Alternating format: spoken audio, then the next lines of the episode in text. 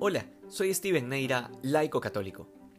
Una de las grandes consecuencias del pecado en nuestra vida es la del oscurecimiento del intelecto, es decir, que nuestra capacidad de entender la realidad puede caer en el error, justamente a causa del pecado, a causa de que perdemos la objetividad de las cosas.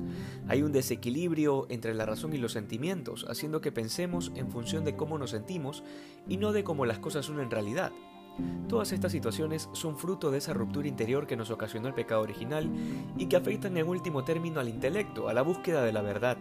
Esta es la razón por la que a pesar de que podemos llegar a conocer la existencia de Dios por medio de la razón natural, a través de la contemplación de las cosas creadas, por ejemplo, dependerá mucho de qué tan abierto está este intelecto al conocimiento de la verdad.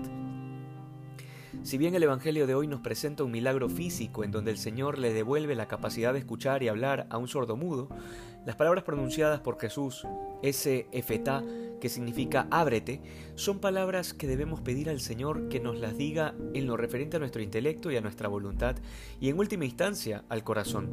Porque si bien podemos ser cristianos y haber aceptado la revelación de Dios en nuestra vida, esto no asegura que lo entendamos y mucho menos que lo pongamos por obra. Es lo que explica por qué muchos cristianos conocen muchas cosas y sin embargo ni se esfuerzan por conocer la verdad ni se esmeran en hacer el bien, que es justamente la doble finalidad que tiene el intelecto y la voluntad, que son las dos facultades del alma humana. ¿Qué sentido tiene la vida si estamos cerrados a aquella finalidad para la cual Dios nos ha creado, que es adorarle y amarle viviendo en la verdad y haciendo el bien?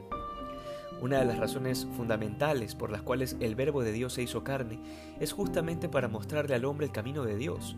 Y por eso el Evangelio de hoy termina con el testimonio de las gentes que decían, todo lo ha hecho bien, refiriéndose a Jesús. Justamente porque Él es el modelo del hombre perfecto, es la medida de la santidad y la estatura a la que debemos crecer.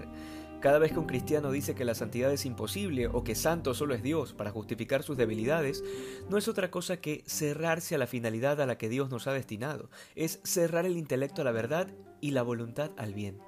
Es verdad que solo Dios es santo, pero es que no se nos pide igualarnos a Dios, sino participar de su santidad al asemejarnos a su Hijo Jesucristo.